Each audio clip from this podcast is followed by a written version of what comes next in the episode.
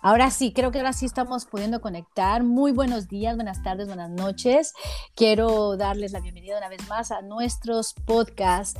Su amiga y servidora Ivette Colmenares, pastora, consejera, life coach, escritora, y sobre todo, bueno, pues lo más maravilloso de esto es que podamos llegar a través de estos mensajes al corazón de todos, de todos nosotros como sociedad, como comunidad, para traer esa semilla y este fruto maravilloso, a través de mensajes que hablen al corazón, un recurso que pueda venir a transformar y afirmar y tal vez a darte una respuesta y tal vez también exhortarte y tal vez también hacerte ver y confrontar nuestra personalidad. Es maravilloso cuando Dios está en el asunto y bienvenido sea Padre, Hijo y Espíritu Santo en esta mañana, tarde, noche. Y quiero dar la bienvenida también porque yo hoy no quería hacer esto sin antes tener a una de las invitadas preciosas conmigo. Es un placer. Miren, tenemos un equipo maravilloso en el cual estamos eh, trabajando un equipo que Dios está añadiendo. Quiero agradecerle a Dios primeramente por cada mujer tan preciosa que Dios está trayendo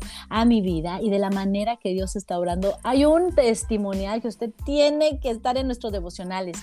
Cada lunes a viernes semanalmente estamos teniendo devocionales sincronizados simultáneos en todas nuestras redes sociales a partir de las 4.45 am hora central, no lo olvide, 4.45 am hora central, simultáneamente en todas las plataformas como son Facebook, TikTok, Instagram, YouTube, güey, en muchas plataformas. Así es que conéctate a esta mañana devocional cada mañana, lunes a viernes. Recuerda, fines de semana estamos descansando, entre comillas, porque también tenemos nuestro servicio presencial como pastora de la Iglesia para todas las Naciones aquí en Austin, Texas. Es para mí un placer abrazar a todos nuestros hermanos y seguidores a través de nuestro también servicio todos los domingos, siete y media de la mañana hora central. hombre, se pone bueno, se pone muy bueno. Y bueno, en esta mañana quiero eh, sobre todo hacer un poquito de énfasis. El tema que estamos llevando... Eh, en nuestros devocionales se llama Nuevos Comienzos. Nuevos Comienzos que está refiriéndose a la entrada nueva, un mes nuevo, un año nuevo y una visión nueva, refrescando, haciendo un refrigerio y agarrando fuerzas para que todo el año salgamos disparados, poniendo la visión, escribiéndola conforme a Bakú, capítulo 2, versículo 1 al 2, y esperando en esa respuesta, conforme lo dice también Bakú, capítulo 2, versículos al 3, 2, fíjate, capítulo 2, versículo 1, 2 y boom, 3. Así es que ahí tenemos la base, una evidencia maravillosa. Y hoy quiero presentar a ustedes a mi invitada, ¡uh!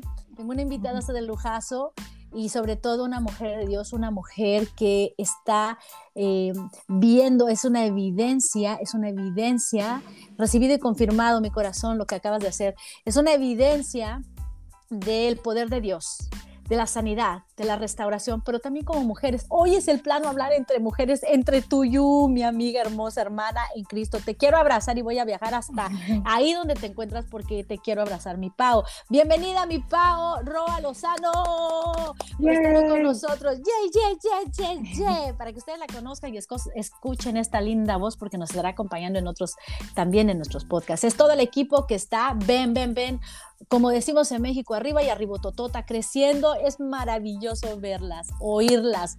Oh my goodness, Lord. Bueno, sin más preámbulo, yo quiero presentarla porque vamos a tocar este tema, mi querida. En nuestro, en nuestro podcast estamos llevando en, este, en esta semana este tema llamado No eres tú, soy yo. No eres tú, soy yo. Y esto nos habla de un tema relacional, mi Pau. Así que vamos a meternos bien directo y como que ahí nos van a crujir un poquito las más finas membranas del corazón. Pero también va a tener restauración y eso es lo más importante, conocerte y saber cómo entre nosotras como mujeres podemos llevar este tema a la mesa. Mi querida Pau, preséntate, dónde te encuentras y sobre todo déjanos saber qué es lo que haces em, y bueno, tener un poquito de tu historia para que todos te conozcan. ¿Desde dónde eres y dónde estás ubicada, corazón? Y bueno, vamos, ¿a qué te dedicas? Amén, amén. Buenos días, pastora. Dios les bendiga. A cada Gracias, que nos escucha en esta preciosa mañana que nos regala papá. Para mí es un honor y es un privilegio poder estar compartiendo las maravillas de mi amado y dulce creador. Eh, mi nombre es Paola Andrea Roy Lozano, soy de Cali, Colombia. Uh, donde se come bandejita paisa, arepita, buñuelo, eh, pero radico en Long Island, New York. Eh, llevo aproximadamente aquí en, en, Estados Unidos 25 años, para la gloria de Dios. Aquí oh, en este bello país fue donde el Señor me permitió aceptarlo como mi único y suficiente Salvador. Eh, he trabajado en muchas partes, tuve el privilegio de trabajar en Disney World por, casi 12 años. Y bueno, he trabajado en muchísimos lugares, pero ahorita mismo el Señor me está permitiendo, me ha permitido trabajar en diferentes casas de gentes muy conocidas. Eh, me reservo los nombres y todo por privacidad. Usted resérveselos. Y, y ahorita mismo pues estoy trabajando para una casa de familia. Ya cumplir cuatro años aquí.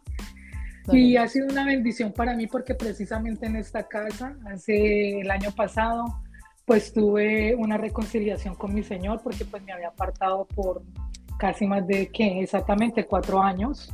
Wow. Y aquí fue donde yo pude entrar a sus lives y como muchos ya me han escuchado, pues fue donde tuve esa reconciliación de papá y... Y bueno, ahorita estoy aquí más conectada que nunca, más enamorada que nunca. Eh, quiero, quiero impregnar a todas las que, a todas y a todos los que se me acerquen de lo que papá me está impregnando a mí, porque es algo lindo, es así como yo les decía a ustedes, como si estuviera en una bola de cristal flotando y como que no quiero salir de ese mover ni de eso tan lindo que Dios está haciendo en mi vida. Así es, mi corazón. Y se ve, se oye esa corriente de manantial de agua que está diciendo, salpícate, salpícate, porque mira lo que yo estoy sintiendo. Así que aparte de que vienes de una nación, no sé por qué, pero me estoy enamorando de Colombia. Colombia, Colombia. Me encanta Colombia. Fíjate que mi hija acaba de ir, me regresó, estuvo en noviembre, diciembre, en noviembre estuvo en Colombia. Y sabes, me encanta, me encanta Colombia, me encanta su vida. Yo creo que porque tengo un poquito así de cucarambanchoso, que significa que soy muy inquieta, muy, muy, muy apasionada. Siento que la música, me encanta este, nuestro querido ministro. ¿Te acuerdas de esta canción que he estado poniendo que se llama Siguiendo tus huellas? De este, ¿cómo se llama él? Acuérdame, acuérdame, acuérdame, siempre se me olvida. Mm. Alex Campos. Alex Campos. Y, y, otro, y otro este, también autor que está por allá con él, que se la llevan padrísima, la cantan hermosa, pero me fascina. Mi hija me mandó unas fotos increíbles. Digo, no manches, tengo que ir a Colombia, tengo que ir a Colombia, tengo que, ir a Colombia.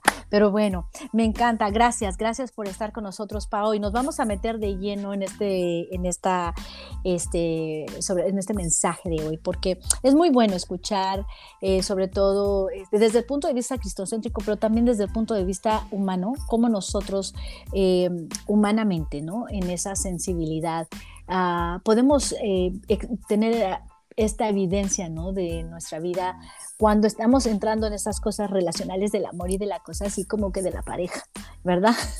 es, es muy bonito, es hermoso, pero también tiene sus pros y sus, bueno, sus, sus buenas y no tan buenas. Eh, ¿Por qué? Porque al final una de las cosas que me encanta de la vida es que es en realidad el amor el amor, eh, de humanamente hablando del amor, duele. El amor humanamente duele. Entonces, em, eh, quiero nada más que me den una chancecita porque me está llegando un mensaje que no quiero que me vaya a romper mi, que me vaya a tirar mi, mi transmisión. Hace rato estaba yo, pero a todo lo que daba, pues, y de pronto que me entra una llamada y dije, ándale pues, por favor. Y le digo, le digo a mi hija, oye, estaba yo ya en casi la mitad de unos minutos en mi, mi podcast y se suelta la carcajada, dice, ah, ya sé, y entré, le digo, sí, pero no te preocupes, ahorita lo volvemos a poner, no hay problema. Pero bueno, el punto de esto es que, fíjate nada más, eh, Dios es tan perfecto, ¿no? Dios es tan perfecto en todo lo que él hace. Y eh, la palabra nos dice, ciertamente el amor del hombre duele. ¿Por qué? Porque se incrusta, aquí se, se juntan estas emociones, Pau. Eh, nosotras como mujeres estamos hechas a la medida del corazón de Dios, a tal grado, mi Pau, que estamos entretejidas, es decir, sensibilidades a lo máximo, nuestra vulnerabilidad a lo máximo, ¿no? O sea, em, amamos profundamente, estamos hechas y diseñadas para ser amadas, protegidas, cuidadas, ¿no? Entonces, eh, el tema es muy ad hoc, lo podemos poner desde este punto, es muy eh, preciso, ¿no? Porque podemos tocarlo y a la vez podemos entender cómo funciona este proceso y también salir de algunas dudas que también podrían estarse moviendo en medio de esta atmósfera de un enamorarse, de un, de un nuevo eh, florecer en alguna relación que se está empezando a dar, como también para aquellos que están ya, comprometidos y también para aquellos que están casados, cómo refrescar esa área del amor. Entonces, la pregunta y el porqué del mensaje, no eres tú, soy yo. mi querida, mi querida Pau, alguna vez dentro de una de las, este, resumiendo en nuestros otros podcasts de esta semana, estábamos comentando acerca de una psicóloga que expresa, ¿verdad?, acerca de esta, valga la redundancia, de, esta, de este mensaje, de esta expresión, ¿verdad? Eh, algo muy especial, ¿no? La gente eh, muchas veces se toma muy personal las cosas que está viviendo al, grado de que cuando entra en una situación emocional, se siente devastado por estos errores de la vida y, siente que es un reflejo de decir, ¿sabes qué? Eres demasiado para mí, yo soy el problema y, entrando, eh, vaya, a querer y desear establecer una relación con alguien, eh, establecerse ya en la vida, ¿no? Hay un limitante, esta expresión, ¿no? Eh, los sujetos vivimos, fíjate, en esos contextos relacionales e históricos distintos, ¿verdad? Y también tenemos una biografía que nos marca, entonces, a partir de esa biografía, muchos de nosotros cuando entramos en relaciones este, con alguna otra persona, o vamos, estoy hablando desde el punto de vista humano, ¿eh? porque obvio, este, también tenemos la parte maravillosa y fundamental cuando es Dios nuestro fundamento. Vamos, vemos el contraste de estos dos. Pasamos por emociones cuando se dirige el corazón y lo elige por su voluntad y dicen, ¿sabes qué? Ese chavo me gustó. Vamos a ponernos desde el punto de vista cuando nos enamoramos. Ese chavo me gustó. Hay algo que me está haciendo entrar, ¿no? En, esa atracción. Primero es la atracción, es el gusto, ¿no? El ojo, la vista. La mujer es más sensitiva en este lado, siempre muy este, amorosa y dispuesta, pero el hombre es más visual, mi querida Pau, ¿no? ¿Te parece? Así es. Entonces, ¿qué pasa cuando tenemos una biografía que nos marca? ¿no? Empezamos a ver que somos, empezamos a vernos en el interior en esa baja autoestima. El hombre muchas veces a la mujer cuestionándola con esto. Ya después de un tiempo de que empieza, no sé si a ti te pasó alguna vez, que alguien te haya dicho esta, esta frase, ¿sabes qué? No eres tú, soy yo. Pero también predisponiendo el corazón y haciendo sentir que qué onda, en qué parte fallé, ¿no? ¿Te ha pasado, mi Pau? La verdad que sí, eh, prácticamente pues yo pienso que mi historia es un poco larga, corta, porque cuando yo, bueno, yo hubo un tiempo que decidí conocer, cuando vine de Colombia para acá, yo llegué aquí a Long Island, New York, viví cinco años con mi abuela que pues ya hace un año partió con el Señor.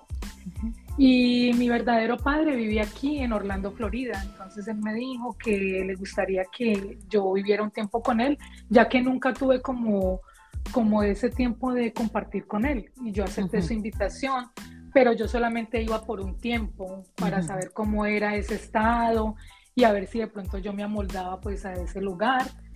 Y pues prácticamente me quedé porque um, mi tía, la hermana de él, eh, tenían un mejor amigo de la familia. Hay mucha gente que tiene el mejor amigo de la familia, que, que lo hacen parte prácticamente ya más que amigo, como familia. Exacto. entonces, sí, entonces cuando él me vio a mí y yo lo vi a él, yo me quedé como que, wow, yo dije, ok. Entonces él me tiró, como decimos nosotros en Colombia, como un piropo me dice, lástima que te tengas que regresar a Nueva York. Y yo me quedé entre mí como que, oh y, yo dije, y, a él quien le digo que yo me quería devolver. oh my gosh, me pones en un problema. Exacto, entonces, eh, pues bueno, mi papá me dijo, usted siempre se va a quedar o se va a devolver. Y pues yo le dije, papá, yo me quiero dar la oportunidad de quedarme, pero yo también más que todo me quedé fue porque como que quería conocer más, lo quería conocer más a fondo a él. Al, al, papá de mi hija, estamos hablando prácticamente ya de él. Entonces yo me quedé y todo, y entonces comenzamos así como cuando usted empieza a conocer a una persona, a salir, a conocernos. Y bueno, empezó como, como algo bonito entre los dos, él empezó a invitarme a los parques, yo todavía no trabajaba en Disney. Yo, yo trabajé, él, él, me invitaba a los parques, que al cine, que esto y que lo otro la verdad no me sentía como preparada para tener novio porque hacía mucho tiempo yo ya como que me estaba olvidando lo que era tener un novio. Ajá. Pero pues da la casualidad de que yo dije, ¿por qué no darme la oportunidad? Todavía yo estoy joven y uno no sabe con el tiempo qué puede pasar. Claro. Pues nos empezamos a conocer, nos empezamos a enredar hasta que yo pues en ese entonces todavía yo no conocía del Señor. Siempre, como lo he recalcado, he sido una mujer de mucha fe y todo, pero todavía no conocía del Señor. Entonces yo como que me empecé a cegar y a ponerlo en un pedestal, como que mejor dicho, yo lo tenía como mi ídolo, digámoslo así. Entonces eh, ya él me pidió que si nos íbamos a vivir juntos. Y pues lógicamente donde yo me estaba quedando, yo no estaba muy muy cómoda ahí porque pues siempre me ha gustado mi privacidad, Siempre he sido una mujer, como, como decimos nosotros, muy echada para adelante. Me gusta trabajar por lo mío y sí. Da la casualidad de que sí, yo le dije que estaba bien. Nos fuimos a vivir juntos, supuestamente como inquilinos. Él en un cuarto y yo en el mío, pero pues lógicamente eso, digámoslo así, la primera noche ya prácticamente eso no fue de inquilinos. Mm. Eh, comenzó a, pues, a ver algo muy lindo entre nosotros. Una mañana él se levantó y me dijo que se quería casar conmigo. Ah, y yo me quedé como que, yo, yo me quedé como que me dio como, como un aire raro en el estómago y yo porque para mí nunca nadie, sí, a mí nunca nadie me había dicho como que, ay, me quiero casar con usted. Claro, claro. Entonces yo le dije que yo en ese entonces tenía 25 años. bueno, todavía sigo estando joven, pero siempre ese fue mi sueño, casarme a los 25 años. Wow, qué hermoso. Y yo decía, ay, esto no me puede estar como pasando a mí, como que, wow. Y bueno, yo le dije que sí, que, que, que yo aceptaba casarme con él. Wow. Y nos empezamos a, a envolver en todo. Me dijo, bueno, vamos a organizar para ver cómo nos casamos. Yo le dije, primero, yo me quiero casar por lo civil. Y después de un tiempo, yo creo que después más o menos de un año, yo decido o decidimos si nos casamos por la iglesia, porque yo quería estar segura del paso que yo estaba dando, porque yo siempre como que el sueño mío fue casarme por lo civil y por la iglesia, porque yo dije, ese va a ser mi matrimonio para toda la vida hasta que papito Dios lo decida. Da la casualidad que, bueno, empezó todo el proceso del noviazgo, empezamos a hacer los papeles, fuimos a la corte, nos casamos, sencillito, ese mismo día cada uno dejó a trabajar porque teníamos compromiso de trabajo y pues como siempre hemos sido responsables, éramos responsables con eso, pues ya en la noche si no fuimos a una cena y no fuimos a luna de miel, nos compramos mejor un carro porque pues era una prioridad que teníamos de tener un carro. Claro. Cuando ya como al, al año de habernos casado, yo quedé embarazada. Wow.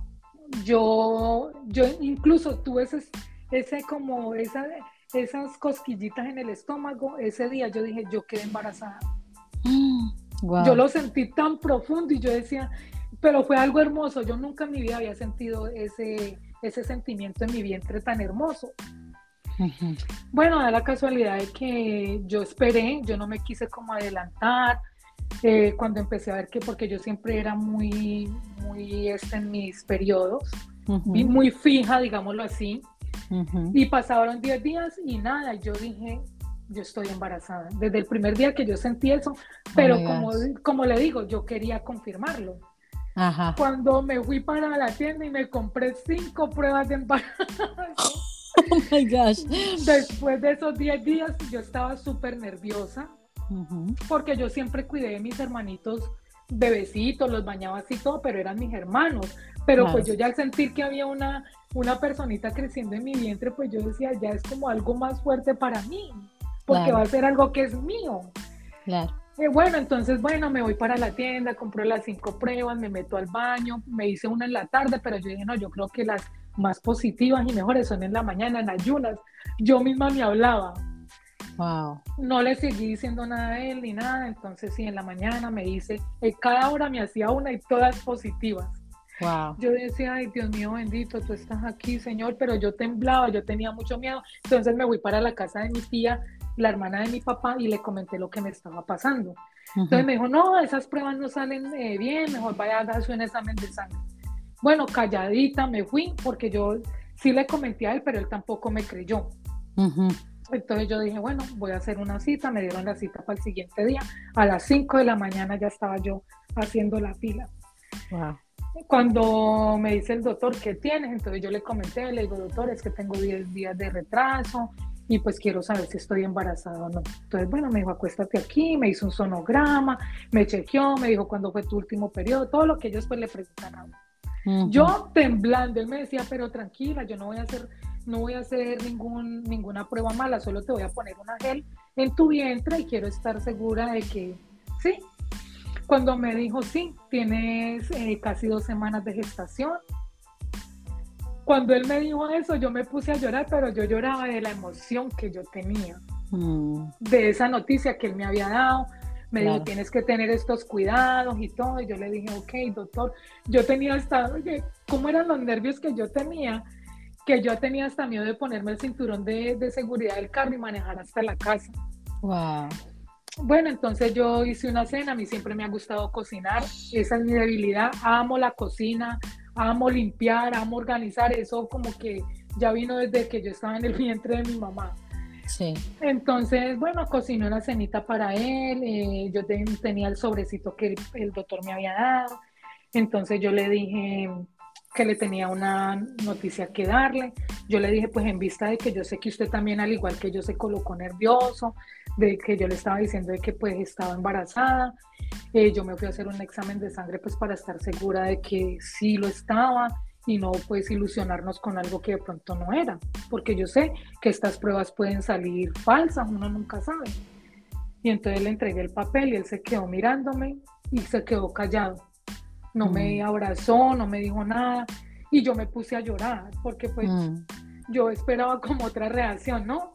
Pero yo pienso que al igual que yo, a él le dio un shock muy diferente al mío. Claro. Bueno, eso siguió pasando, cuando ya empezaron a pasar los meses y todo, que él ya me vio que me empezó a crecer la barriga, ahí fue como que el hombre volvió, como que le hizo un clic su cerebro y como que, wow, si es verdad lo que ella me dijo. Entonces un día llegó con ropita de bebé, así como colores neutrales, porque pues no sabíamos qué iba a hacer. Eh, la verdad que me dio mucha alegría y después él me dijo que lo disculpara por pues, la actitud que él había tenido, pero pues que él no, o sea, que como que él no creía que también iba a ser papá por primera vez y todo, ¿no? Porque padres primerizos y yo le dije, no, tranquilo, yo sé que cosas pasan y todo. Bueno, ya empezó a crecer la barriga, a crecer, a crecer, tuve como tres baby showers, mi hija ha sido más que bendecida, gracias a Dios, bueno, entonces ahí ya fuimos en la última cita que teníamos antes de nacer la bebé. Eh, nos dijeron, ellos nos dijeron, pensamos que es una niña, pero nunca dijeron si era niña o niño. Y yo me vine con mi mentalidad de que mm. hasta el último minuto yo dije, es una niña. Ok, así se quedó. Entonces yo le dije, si va a ser niña, ¿cómo la vamos a llamar? Yo le dije, yo quiero Daniela. Y él me dice, Luna. Entonces yo le digo, ok, pongámosle Luna Daniela. Dijo, no, porque es que aquí no se usan dos nombres, usted se oh llama Paola Andrea y aquí solamente usted usa como Paola, ya no le dicen ni Paola sino Pau. Todo bueno, en fin. Ajá. Pero bueno, yo no quise discutir eso, yo le dije, está bien, como usted quiera, lo importante es que la bebé tenga un nombre y, y ella se sienta feliz con los papás que, que va a tener, no hay ningún problema, yo siempre como sometida a él, ¿no? Ya llegó el momento, en la madrugada eh, yo reventé fuente.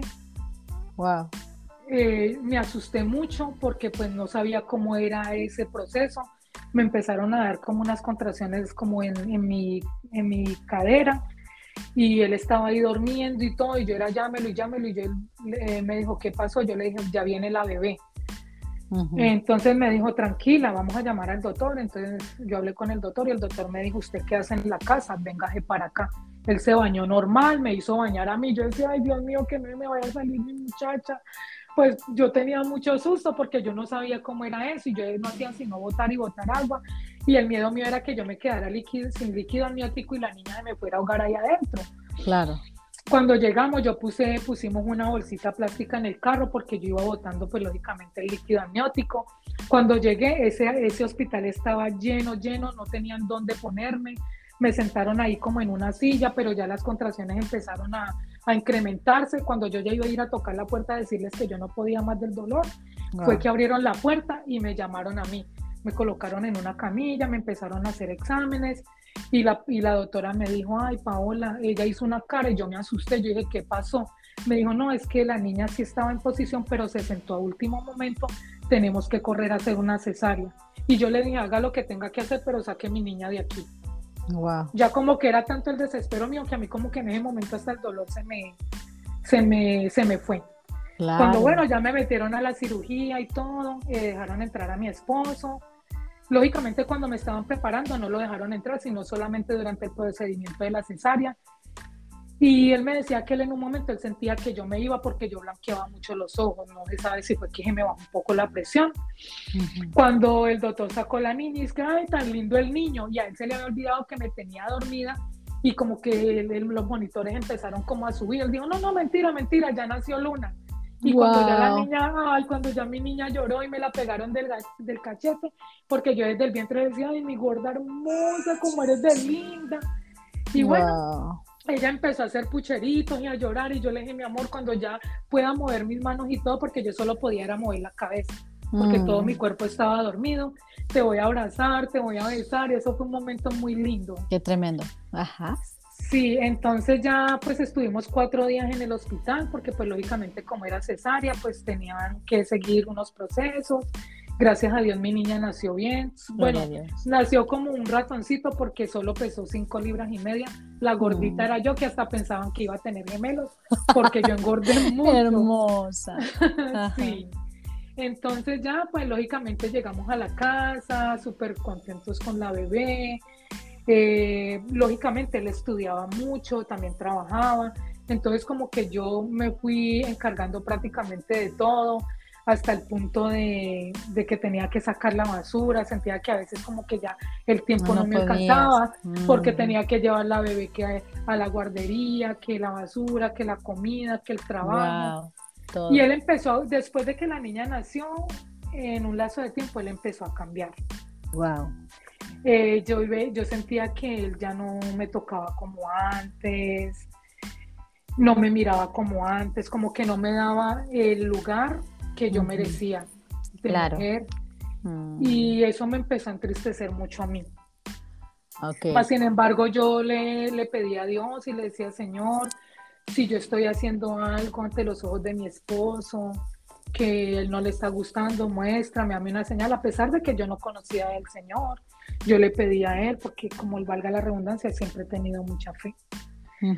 Eh, llegó un punto en que ya yo como que empecé como que ya a decir, Paola, si ese hombre no la toca, ni le dice nada, ni aunque esté despelucada tan linda que te veo, y usted qué está haciendo aquí, mía. Mm. O sea, tiene que tomar soluciones porque pues esa es la vida que usted quiere para usted y para su niña. Correcto. ¿No? Correcto. Entonces yo hablé con él y yo le dije, miren, me reservo el nombre también de él. Claro, claro. Yo le dije, miren, en vista de que las cosas desde que la niña nació, yo pensé que todo iba a ser muy diferente. Yo veo que a usted no le interesa pues la relación de nosotros vamos a buscar una solución. Ya Luna mm. tenía dos años. Wow. Eh, entonces vamos a buscar una solución porque realmente no soy feliz. Amo a mi mm. hija y, todo, pero siento que el hogar que tenemos para con la niña no es algo que, realmente ella quiera. Cuando en el transcurso de que ella vaya creciendo. Ya. Entonces, bueno, él solamente me dijo, ok, más nada. Mm. Ok, yo cogí mis coroticos, cogí mi muchacha, lo poco y nada de mi niña, me busqué un cuarto y me fui de la casa. Eh, bueno, entonces ya eh, yo estaba muy triste, yo llevaba a la niña a la guardería, entonces yo recuerdo que una noche me arrodillé mm. y yo le dije, Señor, haz de mm. mí la mujer que tú quieres que yo sea porque yo no puedo más. Mm. Yo me iba a regresar a Colombia, le iba a dejar la niña al papá, yo no quería ya nada, yo me sentía demasiado mal. Cuando eh, al siguiente día papá me contestó, yo iba en camino para el trabajo después de haber dejado a la niña en la guardería, eh, había una señora que yo siempre veía, esa señora irradiaba algo hermoso. Y yo todos los días la saludaba, le decía, ay, buenos días, Dios la bendiga, y todo. Entonces, y me dice, eh, ay, me gustaría hacerle una invitación. Yo me quedé como en shock porque yo dije, wow, anoche lloré, le pedí al Señor esto y ella me está invitando, pero yo dije que ella hablara. Me dice, lo que pasa es que yo asisto a una iglesia y este fin de semana vamos a tener un retiro de mujeres y me gustaría, oh. me encantaría que fueras. oh my gosh. Yo ya tenía prácticamente todo listo para irme para Colombia. Y entonces yo le dije a ella, sí, yo voy ella me dijo, ¿es en serio lo que usted me está diciendo? Yo le dije, sí, pues usted me está invitando y yo quiero ir a ese lugar. Me dijo, no, no es que dude de lo que me dice, sino que casi siempre que invito a una mujer me pone pero, me dice, yo la llamo, yo le confirmo y usted me dio un sí como de, de ya. De ya. claro, claro. Entonces yo, porque yo, yo decía algo el Señor, bueno, lógicamente en ese entonces yo no conocía de nada del Señor, pero sí se pusieron como muchas cosas, se me pinchó la llanta del carro, ella me dijo lo que yo tenía, ella me dijo lo que tenía que llevar, el costo del, del lugar donde íbamos a estar ese fin de semana. Bueno, yo le dije, yo voy, llego porque llego. En ese entonces no había ni oh GPS, sino que yo imprimía la hojita para ir, para yo moverme, por, yo nunca me había montado en un expressway, nada, yo me tiré así. Sí, sí. Y cuando yo me monté en el carro, que yo iba en camino para esa congregación, el cuerpo me empezó a temblar y yo lloraba y lloré y lloré y yo, yo no entendía por qué yo lloraba así, sí, nunca en mi vida yo había llorado así. Ni cuando me vine de Colombia tan, tan, tan joven, porque yo no era ni mayor de edad cuando a mí me tocó pedirle permiso a mis papás, un permiso firmar para venir aquí. Claro. Yo nunca había llorado así, entonces yo me quedé como que, o sea, Señor, toma el control de este carro porque yo temblaba, era algo impresionante. Cuando yo llego a esta congregación, eh, habían muchas mujeres, muchas, y unos buses, como unos buses escolares y todo. Y yo bajé mis, mis cositas, mis cobijas, mi maletica y todas esas mujeres cuando yo veo que me van viniendo así como los pájaros cuando usted les va a dar comidita.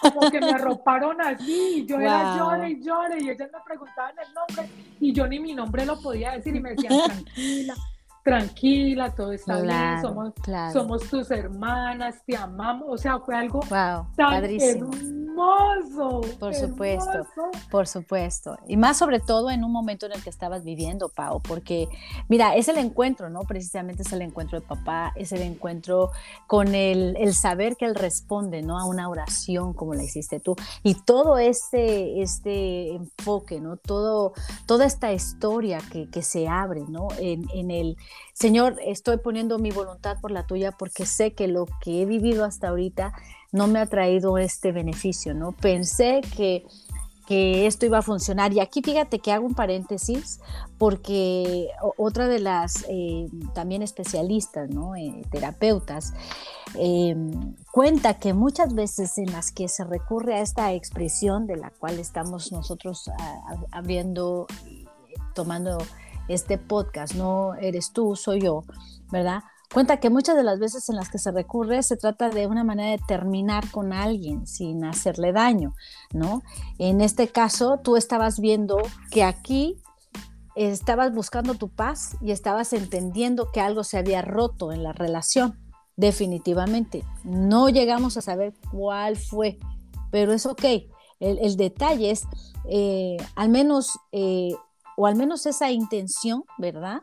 En cuanto al contexto de esta, de esta frase, ¿no? Lo que yo he visto es que es una manera de decirle a la otra persona que no queremos ya estar con ellos, que supuestamente hiere menos, ¿verdad? El, por ejemplo, el movimiento que tú haces em, es un cuestionamiento personal a su vida, ¿no? Si sabes qué, no sé qué está pasando, pero asimilo que ya no estoy en esa misma posición que estaba contigo antes, ¿no? Creo que, que tu corazón se ha mudado de esa estación, ¿no? Y es, es, que esta es la parte donde te decía al principio, mi querida Pau, ¿no? El corazón eh, del hombre, humanamente, cuando nos enamoramos o, o entramos en esta relación, cuando no estamos bajo una fase, tú estabas, fíjate, dos puntos, estabas fuera de la relación con papá, hablando del Padre Celestial. Y eh, obviamente en este encuentro que estabas teniendo, porque era así, ¿verdad? Este, no estabas eh, muy apegada a las cosas de Dios, ¿sí, verdad? ¿Estamos de acuerdo? Es correcto. Ok, entonces fíjate nada más, qué padre, porque otra vez el Señor nos confirma esto, ¿no? Eh, de la misma manera, yo en mi experiencia, como lo vine comentando, cuando yo me casé, yo, mi esposo y yo teníamos la misma este, conducta doctrinal, pero yo tengo un encuentro con Jesús dos años después, em, bueno, de los cuatro años de noviazgo, dos años, a los dos años antes de casarme, yo tengo el encuentro con Jesús. Y mi vida cambia brutalmente, ¿no? Es como tú, Pau, que dice, Señor, ayúdame, ayúdame. Y, vienes a, los pies de papá como la referencia, ¿no? Me, me puedo imaginar en la historia de la Biblia cuando María y Marta, ¿no? me encanta porque siempre las, me, encanta ver las dos posiciones. María este, una mujer que venía a los pies del Señor y pasaba el tiempo contemplándolo. Y la palabra contemplarlo desde el contexto de la admiración, el esperar que Él hablara, la, enseñanza, el que te puedo, eh, eh, que, cómo pueda toda tu atmósfera cambiar al estar esperando en esa, en esa palabra, en esa manera de enseñar, ¿no? Ella lo que hacía siempre, María, en su carácter era esa búsqueda ¿no? El venir al reposo de Él, el estar atenta, el estar poniendo todo su corazón alineado a ver qué era lo que decía el Hijo de Dios. Ahora, por el otro lado, su hermana, bien afanosa, y a veces son las dos posiciones de las mujeres, ¿no?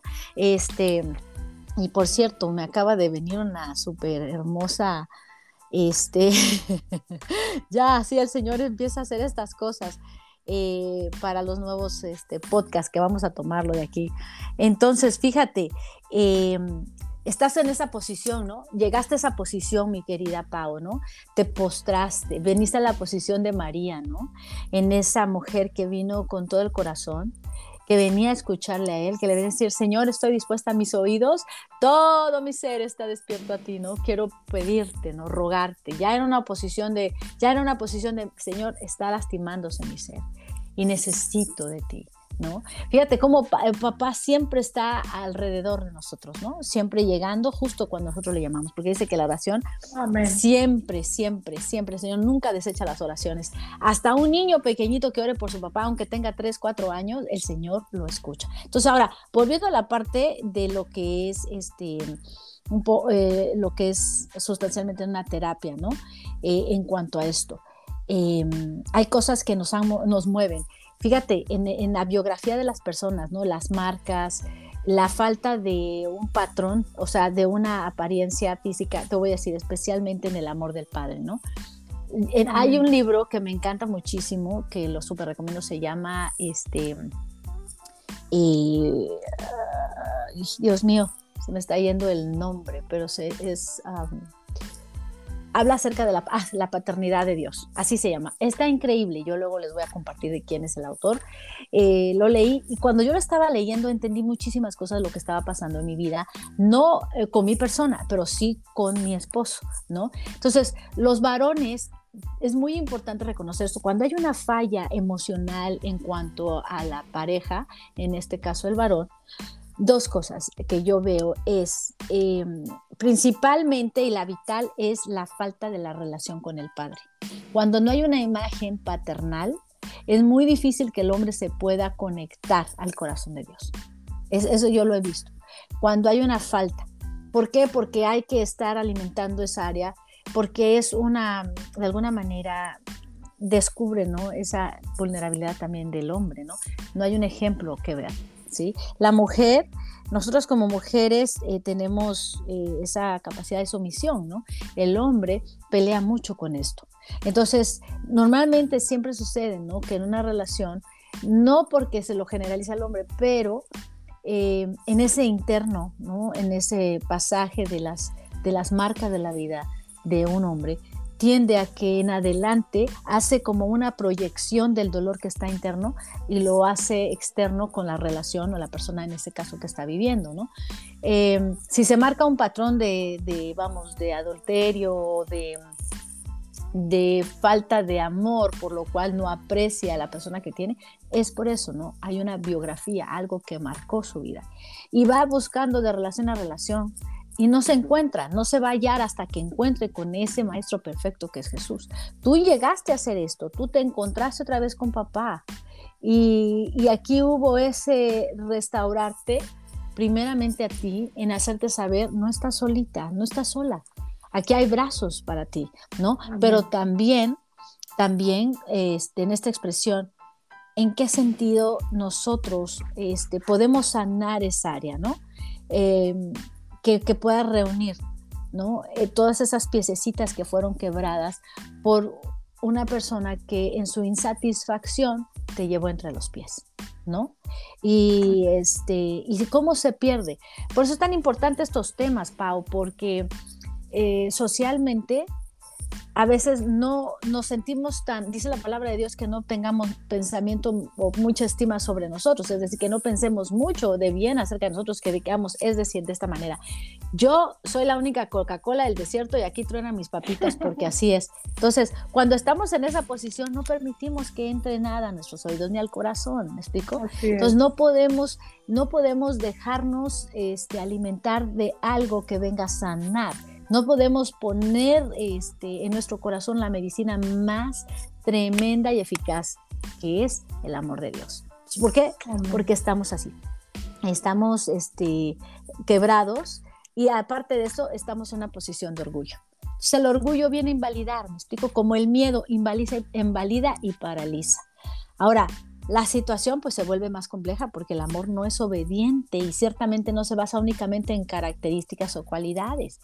Puede que tengamos miedo ¿verdad? Que tengamos dificultad para entregarnos y puede también que mañana llegue otra persona y nos entreguemos, no porque sea mejor, sino porque hay una química que no se puede negar. Esto es lo que dicen estas especialistas, ¿no? Y agrega algunas razones por las cuales a, eh, alguien le puede gustar a otra persona y aún así no querer establecer un vínculo, este, son varias, varias las respuestas a esto y dentro de las más comunes se encuentra el temor al compromiso, que a su vez tiene que ver, por un lado, con el miedo a no ser suficientes o no cumplir con las expectativas del otro, y por otro lado, con el miedo a sentirse muy demandados, ¿no? Entonces aquí el punto es, ¿por qué la fractura, ¿no? Y, cómo tú, en la sabiduría de Dios, ¿verdad? Tú veniste a los pies del maestro, veniste a la medicina ideal y a la más perfecta que hay para poder ser restaurada en esa, en esa área. Como una persona que viene quebrada en esa área de su vida, eh, no, no traerá ese impacto en la tuya cuando tú empiezas a buscar al maestro de toda la creación, al dueño de todo el universo, y entonces él te dice, hija, aquí está mi amor. Amén. ¿No? Y, y quiero hacerte saber que no eres tú, ¿verdad? Y que hay cositas que también vamos a trabajar en ti, porque el Señor nuestro Dios es tan perfecto. Nos primero nos sana, nos enseña el punto de la herida y nos hace crecer y fortalecernos en las áreas débiles del corazón. Te abraza con gente correcta cuando tú le pides su guía. Por eso es que la reflexión de María, ¿no? Porque ella estaba siempre atenta. Marta andaba en los, las obligaciones, es bonito, ¿no? Cuando alguien está y que es muy hacendosa y siempre se anda moviendo de lado a lado. Pero el problema es que por esa razón, por andar corriendo tanto, se nos olvida escuchar la voz de papá, que internamente está diciendo, ey, ey, ey, alerta, alerta, alarma, alarma. Y pues obvio, ¿no? Nuestras circunstancias, nuestras eh, respuestas a, a, esta falta de escuchar, pues a veces vienen a encontrarnos en medio de una decepción, de una disolución incluso, ¿no? Pero sin embargo, Él nunca deja de hacer saber esta esperanza, ¿no? Querida Pau, hay una esperanza. ¿no? Ahora te has levantado no solamente que estás restaurando esa área y que cada día el Señor va haciendo esta restauración al Señor nuestro Dios a través de que tú en la perseverancia de encontrarle, como lo decíamos hoy en la mañana, que estuvo brutal esa exégesis y la hermenéutica acerca de, esa, de ese versículo de Apocalipsis, estuvo genial. Y, yo veo cómo, ¿no? Dios nos lleva, como lo, lo hizo con, con Juan el Amado, ¿no? nos lleva a experimentar ese encuentro. Lo tuviste, Pau. ¿Cómo te sentiste tú de volver a llegar?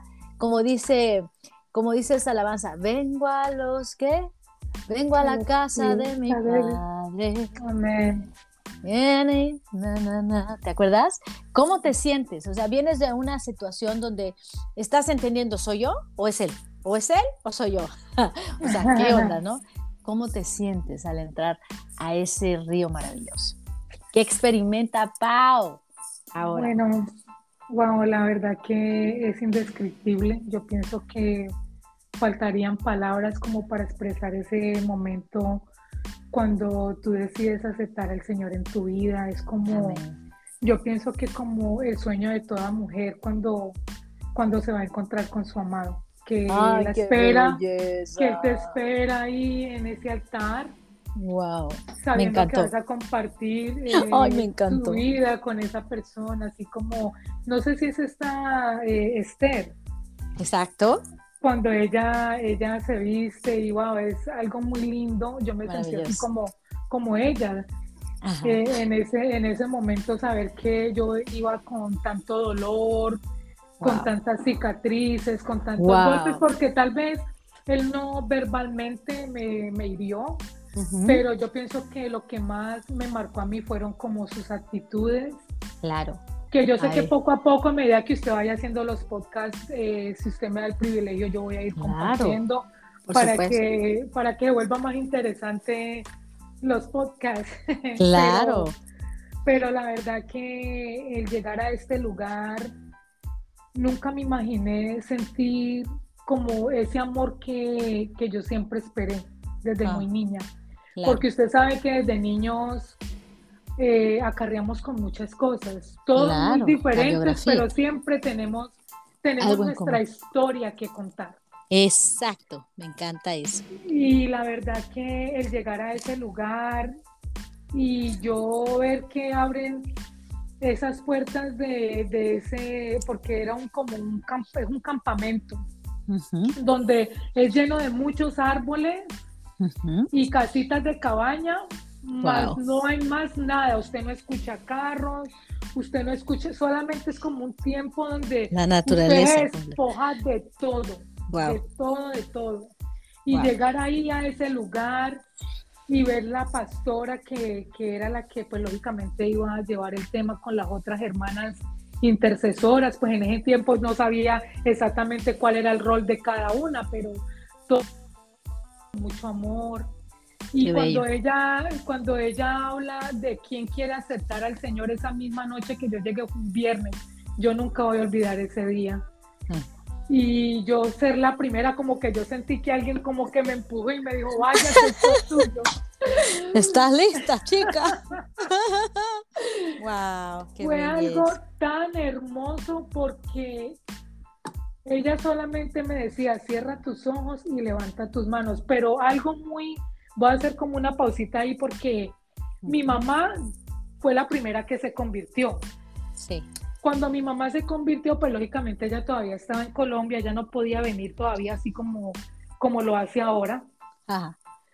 Y ella me decía, ay, mi hija, vamos a la iglesia. Y yo me acuerdo que yo era muy rebelde, le decía, yo puedo andar ahí en esa iglesia, donde todo ese poco de payasos que se tiran al oh. piso y hablar un blan, blan, blan, y no sé qué, ni escucha lo que hablan. No, no, no, a mí no me invite a sus iglesias, que yo soy católica, lógicamente, con el respeto que muchas personas se lo merecen porque respeto la religión de cada persona, ¿no? Claro. Pero así yo le decía a mi mamá, yo que voy a ir a ese lugar, mi hija, ¿usted enloqueció o qué? así yo le hablaba a mi mamá. Cuando yo di ese paso ese día que la pastora hizo la invitación de aceptar al Señor, oh Dios mío, bendito el Señor, de una me trajo la película. en la mente me venía como que, ¿te acuerdas? ¿Te acuerdas cómo le contestabas a tu mamá? Vea, pastora, la demora fue que yo terminé de hacer la oración de fe y acepté mi Señor, yo caí como una papa al piso. y yo le decía, Señor, perdóname, perdóname, porque como yo no entendía lo que pasaba, yo no sabía. Entonces ahí fue donde yo entendí, cuando yo llamé a mi mamá, porque fue la primera que yo llamé a contarle mi experiencia, me dijo, ah, ahora sí entiende por qué los locos caemos al piso, como dice usted. Y bueno, usted sabe cómo son las mamás, ¿no? Sí, claro, yo soy mamá. Pero ese fue, un tiempo que yo le decía, mamá, perdóname por tal vez no haber escuchado lo que tú querías decirme o que papá quería decirme a través de ti. yo me disculpé con ella y pues yo ya empecé a entender lo que papito Dios me quería hablar a través de mi mamá. Pero fue un tiempo muy lindo cuando empezaron a dar todos los temas en este lugar, todo el paquete, yo digo el combo, todo el combo completo, desde el viernes hasta el domingo en la noche, todo era totalmente para mí. Wow. Como que el Señor, yo sé que Él nos conoce desde, desde el vientre de nuestra madre, pero yo, yo no sé, yo decía como que era la película de mi vida porque era todo lo que hablaba esa pastora, se refería a mi vida, a lo que yo estaba viviendo, a lo que yo estaba pasando, a lo que yo pasé desde niña. Yo decía, Dios mío, no, es que fue algo maravilloso, fue algo. Fue un encuentro, ¿no? Fue un encuentro. Sí, un encuentro. Exactamente como lo dijiste. Sabes que una de las cosas que a mí eh, me conectó muchísimo también Dios cuando yo tuve ese encuentro personal fue la vida de Esther. Siempre Dios me llamó, este, de alguna manera, el, conectarme a la historia de Esther me hizo este, profundizar, ¿no? En esa en cómo el Señor nos da una idea tan preciosa, ¿no? De lo que es esa preparación con tu amado. E inclusive con, al prepararte, eh, definitivamente vamos hablando del punto espiritual, este, para venir a estar bajo el reposo y bajo este, el abrazo de Papá Dios, ¿no? ¿Qué es lo que pasa cuando nosotros tenemos ese encuentro? Pasa que en esas heridas, ¿verdad? Empezamos a sentir el calor maravilloso de su Espíritu Santo, que viene e intercede y viene sobre nosotros y empieza a sellar cada herida con la sangre preciosa de Jesús. Porque evidencialmente todo lo que Él llevó en la cruz, todos los golpes, todas las laceraciones físicas y verbales, ¿verdad? De todos nosotros se la llevó, diciéndole al Padre, ten misericordia de ellos, Señor aquí estoy. Y que ese peso caiga sobre mí para que ellos tengan una esperanza viva, ¿no? Y esa esperanza viva, pues obvio, ¿no? Se encuentra en Él. Ahora, como dice eh, eh, en la, historia de Esther, fue preparada, ¿no? Fue preparada para ese encuentro especial. Como hoy los que estamos oyendo, ¿no? Eh, encontrarnos en medio de esta, de esta reflexión y, no solamente desde el punto de vista relacional, y lo hablamos relacional, sí, de una pareja, de encontrar una pareja, de ya empezar a crear un compromiso a los que están comprometidos y también a los que están en medio del compromiso, ¿no? Como ese matrimonio. ¿Cómo poder nosotros restaurar nuestras vidas para encontrar a esa persona que es y será diseñado para nosotros, ¿no? Porque en medio de un camino, como cuando labran el camino, cuando van a preparar una tierra, primero la tienen que sacar todas las, las, las raícitas que no son correctas entre las piedras en el camino y empezar a dejar limpia la tierra para que la semilla haga su propia, este, o sea, su propia función. exacto, gracias, su propia función, ¿no? Entonces, y esto provoque a través de la, del buen cuidado que tú le des, a través de qué ponerle el agua, ponerle los fertilizantes, estar este, constantemente en vigilancia, ¿no? Hace que empiece a dar un fruto maravilloso. Oye, es increíble la vida, brota inmediatamente. Entonces eso te da la esperanza, ¿no? Como dijiste, ¿no? En las fracturas del corazón que tú viviste y experimentaste, Pau, te encuentras con esta, ¿no? Disyuntiva, ¿no? Este, creo entonces, no realmente fui yo, creo que en él también había cosas que necesitaban ser reparadas y que desafortunadamente pues yo fui afectada en esta área por causa de su corazón, de un corazón que no ha sido reparado, ¿no? Y yo creo que muchas de las, de las relaciones así a veces nos, nos, eh, nos encontramos. Personas que por alguna causa pierden a un ser amado este, y tratan de eh, volver a entrar o por alguna razón se presentan una oportunidad de entrar en una relación otra vez y empezar de cero. ¿no? ¿Cuál es la expectativa? Uno, quitarse el pasado, porque no puedes traer siempre tu historia hacia el presente que estás viviendo, sino comenzar como los nuevos comienzos de lo que estamos hablando, ¿no? Creo que si Dios tiene una perspectiva de vida para cada uno de nosotros es cómo te vas a preparar. Esther se preparó para tener ese encuentro. Entonces, en ese encuentro, tú vas a tomar como resolución cuáles son las heridas del pasado que han afectado tu vida, ¿no? De qué manera tú puedes, a través de la palabra de Dios, eh, utilizar esta herramienta o medicina, para mí es una medicina vital, para ayudar a restaurar, para ayudar a poder sanar y poderte preparar para el encuentro. ¿No? Y ahora ya no tanto de la manera de la propia voluntad, porque ya nos dimos cuenta que la voluntad nuestra tiende a, irse por las emociones y no por la razón. Entonces, aquí es cuando yo hago la reflexión también de los médicos. Fíjate, un médico tiene que ser bien frío o sea, cuando va a hacer una cirugía. No se, tiene, no se va a tocar el corazón, ¿me explico? Va a tener que usar la mente y todo lo que está en la razón de su conocimiento para llevar a hacer el procedimiento correcto. Porque si se toca el corazón, fácil, puede quebrantarse y puede decir, ¿sabes qué? No puedo hacer, ¿no? Pero aquí es donde entra. Asimismo nosotros. Cuando somos eh, puestos delante de este encuentro maravilloso con el Creador, sucede esto. Nuestro Dios empieza a alimentar, nuestro Dios empieza a sanar. Pau empieza a restaurarse y empieza a encontrarse con ella misma. Van a haber algunos momentos en los que vas a sentirte que estás decayendo, ¿no? Pero es que son los apegos que eh, ambivalentemente se manejan con dificultad, tanto en la cercanía como a la distancia. ¿verdad? Si tomemos un ejemplo, es por eso que muchas veces, de acuerdo a nuestros estilos vinculares en la vida, tomamos la decisión de establecer o no un vínculo, aunque de base nos atraiga a la persona. En este caso, cuando entras en una relación nueva, ya no debemos hacerlo solo por atracción. Fíjate que una de las cosas que me encantó en uno de los testimonios que tuvimos fue cuando tú esperas en lo que es tuyo como resultado de la espera. Pero ¿qué pasa en medio de esperar? ¿Cuál es el estímulo que se vive en medio de esperar? Claro, se puede vivir un estrés, se puede vivir una ansiedad, pero cuando tú estás en, el lado personal, pero cuando lo estás haciendo bajo tu propio amor, el amor propio, pero cuando lo haces por la voluntad de Dios, Dios dice que no tengas eh, paciencia de esto que estás pidiendo. Dice, deleítate en el Señor y Él concederá, las, peticiones, de, tu, corazón. ¿No? Entonces, es no poner el pensamiento sobre pensamiento de, ay, ¿cuándo será? ¿Me lo encontraré? ¿Y cómo será? Bueno, pues tienes que tener una idea, ¿qué es lo que quieres? ¿Qué es lo que estás buscando para tu vida? La palabra de Dios dice directamente que no nos unamos a uno igual ¿Por qué? Porque si no tienes la misma conexión con la persona, es como que vas a un lado inseguro, ¿no?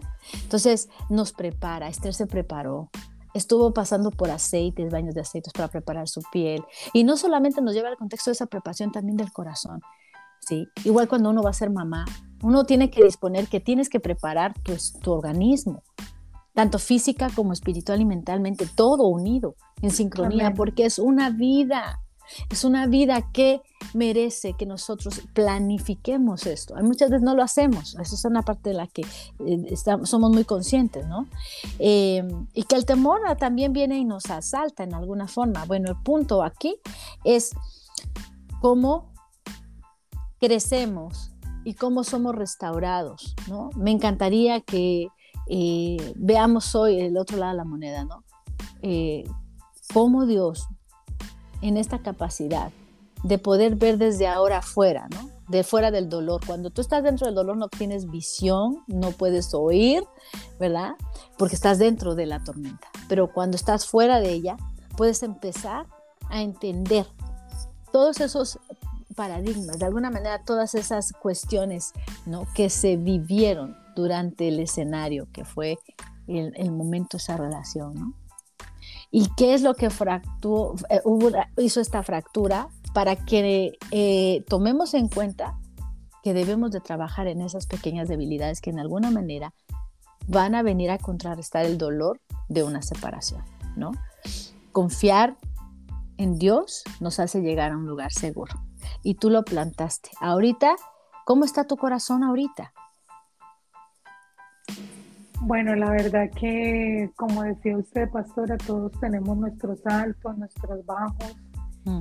Eh, lógicamente, después, más con el tiempo, eh, voy a seguir compartiendo, como le dije, si usted me da el privilegio. Claro que Más adelante de compartir como la otra parte de esta historia. Claro. Eh, corazón, pues después de esta relación que ya hace ya mucho tiempo, porque ya mi hija acaba de cumplir 19 años. ¡Wow! Que sí, durante ese lapso de tiempo yo, valga la redundancia, cuando ya tuve este encuentro con papá, yo sentí que él hizo como una cirugía de corazón a mi vida. Wow, qué Siento que quitó ese corazón que estaba lastimado, destruido, golpeado. Y, lo, y, lo, y, lo, y lo vino, lo lavó, lo organizó, lo preparó a la imagen y semejanza de él y me lo volvió y me lo introdujo de una manera limpia, de una manera sana, de una manera donde me enseñó a que no tengo que poner las personas como en un pedestal, sino que también debo de amarme yo, que también debo darme mi lugar, que también debo de aprender a, a ser una mujer sumisa, una mujer en la que en la que así como él me creó, yo me base también sobre la palabra. Como dice él, que la mujer sabia edifica su casa, mas la necia la destruye. Eso. Y yo empecé a encaminarme en muchas cosas. Yo, sí, estaba, me, me empecé a meter, me empecé a envolver como en ese amor de papá. Fue algo demasiado, demasiado maravilloso. Y pues aparte de ahí, pues lógicamente esa otra parte de la historia la contaré después, pero yo lo único que puedo decir es que sé que no soy la única mujer que ha pasado por un divorcio. Eh, esto suele suceder en muchos lugares, en muchos países, en muchas mujeres, pero yo pienso que todo lo que me ha enseñado aparte de esta relación es que debemos confiar. Debemos confiar y debemos dejar que papá nos sane porque la única mirada que nosotros debemos llevarnos, sea la religión que usted tenga, no importa. Mientras haya fe, hay esperanza. Y papá siempre viene con sus lazos de amor y nos envuelve y nos empieza a mostrar y a llenar y a dirigirnos a través de su Espíritu Santo el camino que nosotros debemos seguir. Amén, me encanta. Me encanta. Ese, ese, es el romper con el temor al compromiso. Eso es eh, dejar a Dios guiarnos con toda la libertad, encontrarnos con Él porque definitivamente reconocemos que nuestra vida, por, así como vamos, la verdad, no nos van a llevar a algo eh, correcto y sobre todo nos van a poner un, un sufrimiento más fuerte, ¿no? Sin embargo, tenemos una garantía. Dios nos dice, ah, van a aparecer algunos, ¿no? Porque es la palabra de Dios, que en el mundo hallarás aflicción, dijo Jesús, ¿no? Pero confía, fíjate, confía. Pero te está hablando aquí Jesús, pero confía, yo vencí al mundo. Amén. Y aparte de eso, también te da otra promesa, que su paz es, eh, claro, sobrepasa todo pensamiento, pero dice que la paz que Él nos da no nos la da. No la da el mundo. O sea, el mundo, ayer también lo, hacíamos la referencia, el mundo se refiere a qué? A esta ola de atmósfera en la que vivimos hoy. Así es. ¿No? El mundo se refiere a todas estas cosas que de alguna manera se cayeron de la gracia de Dios, ¿no? A estas que ya son, que afectan el corazón y destruyen, ¿no? Y, bueno, esperando primeramente ¿no? que eh, cualquiera de nuestros oyentes hoy pueda haberse conectado. Mi querida Pau, pues para hacerlo ya esto oficial, ¿cuál sería, cuál sería el tema con el cual eh, tú nos vas a acompañar en el próximo podcast? hablando de estos temas que nos ayudan y, entra, y pues poniéndolo desde esta, desde esta tela, ¿no? De cortar este, que vienen muy conectados a esto, para que podamos decirle a nuestros oyentes, oye, síguenos porque se acerca lo bueno. Esta es la segunda parte, ¿no? Con la Pau. yo pienso que sería como, eh, en la forma como yo lo veo, yo me di una, como una segunda oportunidad. Eso me gusta. Eso. Y así lo vamos a dejar. La segunda oportunidad. Oh my gosh. Me encanta. Entonces, esa, esa, esa, esa es la parte donde vamos a llegar. Y yo quiero de antemano eh, dejarlo así abierta porque esto apenas comienza. Entonces, en este sentido funcional, no eres tú, soy yo. O sea, ¿cómo entendemos esta parte, no? Eh, y cómo podemos em, eh, tener esta sanidad y esta restauración en el alma y cómo podemos empezar una segunda historia. ¡Ay, esto se pone buenísimo! ¡Pau, pau, pau, pau!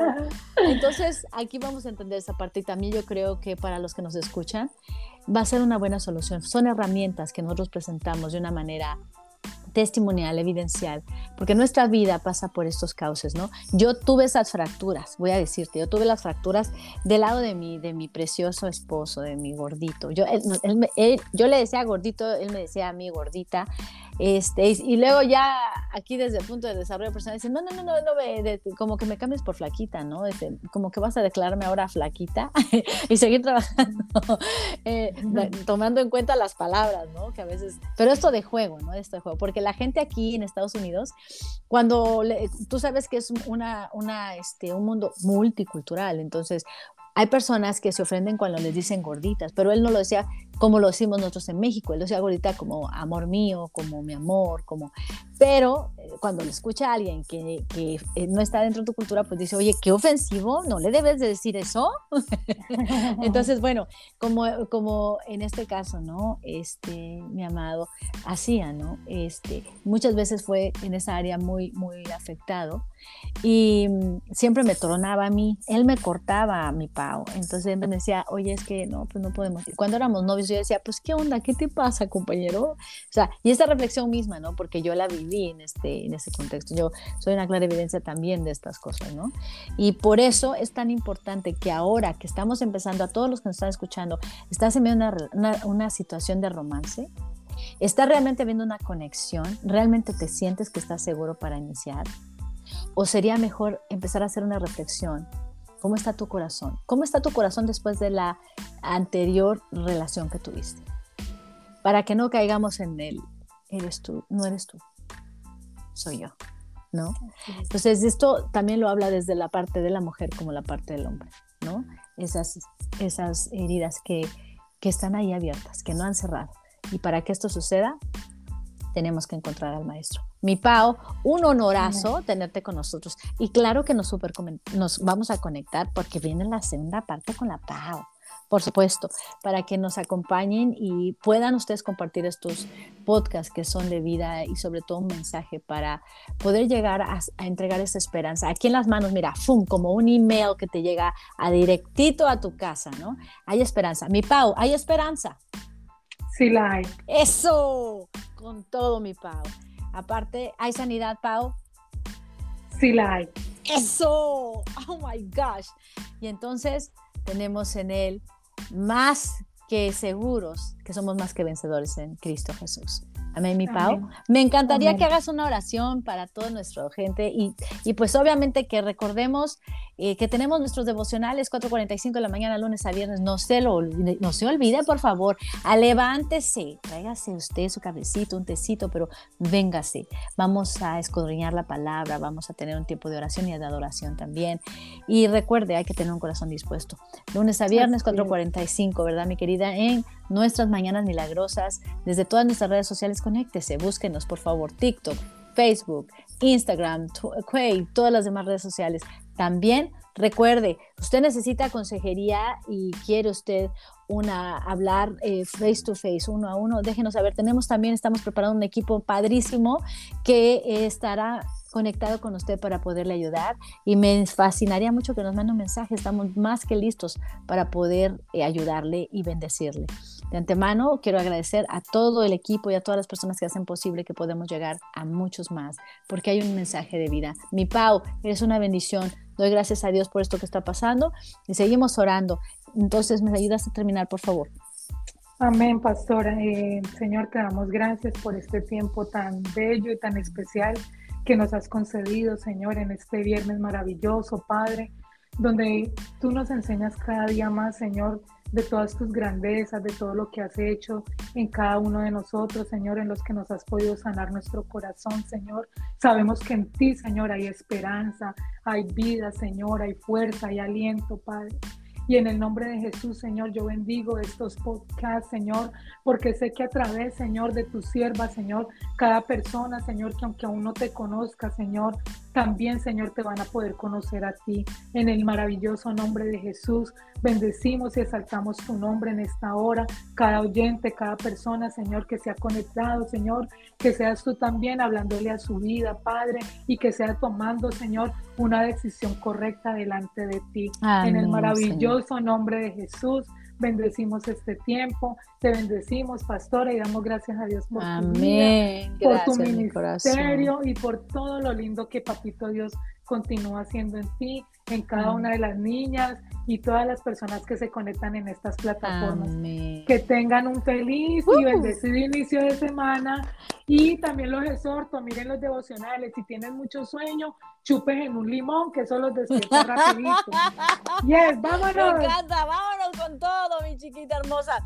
Pues nos vamos y muchas gracias a todos. Nos vemos en el próximo podcast. No se olviden, viene la segunda oportunidad. Se va a poner buenísimo. Gracias, mi Pau. Ay, ay, ay. ay, ay. Vámonos entonces. Gracias a todos.